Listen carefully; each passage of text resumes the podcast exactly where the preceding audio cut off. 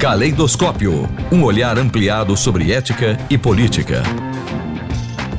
A coluna de hoje recebe o professor Antônio Carlos dos Santos, pós-doutor pela USP, desenvolve pesquisas no Departamento de Filosofia da UFES, com ênfase em ética e filosofia política. Olá, professor. Qual é o tema da coluna de hoje? O tema de nosso encontro de hoje é sobre a filosofia da vulnerabilidade. Nesta semana, o Brasil passou dos 60 mil mortos pela Covid-19, segundo dados oficiais. Em meio a números alarmantes por todo o país, o presidente da República fez pouco caso da pandemia, como vem fazendo desde o início, chamando-a de gripezinha ou evocando o lugar comum de que todos nós vamos morrer um dia. Nesta semana, numa lei do Congresso que obrigava o uso da máscara em lugares públicos, reforçou o que já vem fazendo ao negar a pandemia vetou a obrigatoriedade do uso da máscara em lugar público. Depreendemos deste gesto do presidente o pouco caso pela vida e a falta de respeito pela morte alheia. Ora, o que a filosofia pode nos ser útil neste momento de dor, de perda de entes queridos e de isolamento social?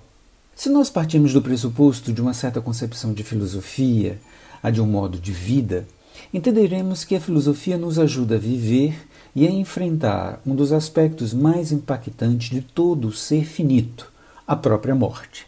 Pode nos ajudar a, a, nesta tarefa Montaigne, um filósofo da Renascença francesa do século XVI. Para este pensador, não há sabedoria que exale erudição vazia ou exibição de conhecimento. Mesmo para essas pessoas, ninguém está imune às intempéries da vida. Para ele, o ser humano é vulnerável, frágil, sujeito a todo tipo de ameaça e sofrimento, e não se trata de mera abstração. A vida real nos convoca privações. Dada a vulnerabilidade, Montaigne nos fornece os meios para combatê-la, graças à sabedoria prática, o nosso autoconhecimento, a reflexão do dia a dia. No seu livro intitulado Ensaios, precisamente no capítulo denominado de Filosofar e Aprender a Morrer, Montaigne nos diz como gostaria de viver e também de morrer. Eu o cito: Quero que prolonguemos as tarefas da vida tanto quanto pudermos, e que a morte me encontre plantando minhas couves, e despreocupado dela, assim como de meu jardim imperfeito. Fim da citação. Duas questões são notáveis nesta breve passagem. A primeira, que precisamos lutar para viver. Ou seja, o fato inexorável de que vamos morrer um dia não significa dizer que devamos desprezar a vida e que devamos também abreviá-la, já que vamos morrer de qualquer modo. Longe disso.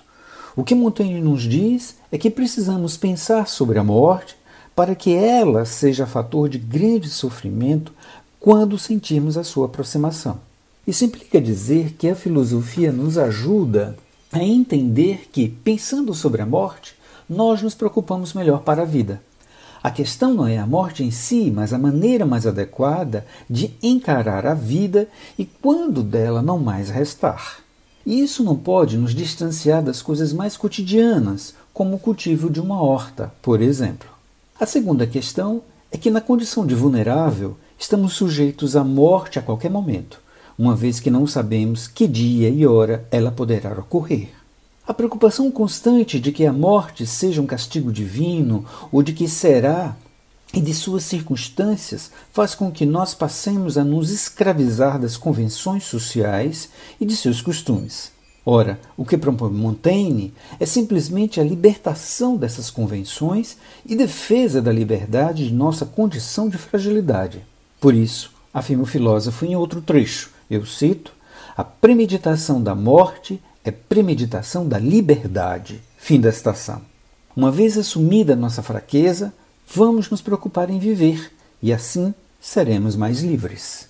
É importante destacar, caros ouvintes, que Montaigne enfrentou a peste que assolou a cidade de Bordeaux e foi obrigado a ficar no isolamento social cerca de seis meses. É também digno de nota que esse filósofo sofria de cálculos renais e que ele fazia também dessa vulnerabilidade uma busca constante de valorização da vida por meio de leituras, viagens e escrita filosófica. Assim, retomemos a questão inicial. Em que medida a filosofia pode nos ser útil nesse momento de dor e sofrimento? Nesse momento de isolamento, como podemos transformar nossa dor em autoconhecimento? Ora, embora estejamos em outro momento histórico, o ensinamento de Montaigne não está tão distante de nós. Se o momento exige o recolhimento, devemos fazer dele uma forma de libertação interior da dor e de tudo que nos oprime e mata, graças à leitura dos clássicos que nos conduz para o autoconhecimento.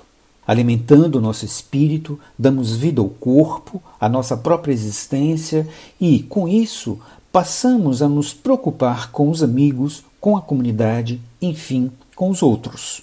Para alcançarmos esse estágio, não precisamos de erudição, mas de reflexão, ou melhor, de autorreflexão.